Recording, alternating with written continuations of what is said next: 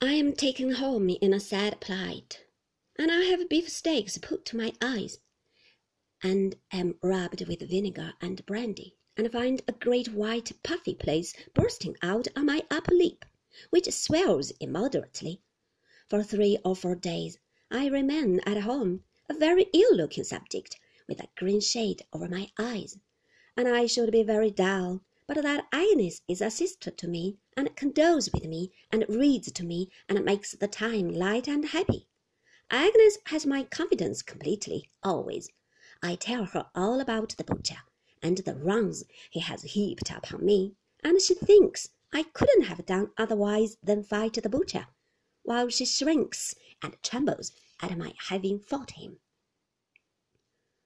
Time has stolen on unobserved for Adams is not the head boy in the days that are come now, nor has he been this many and many a day.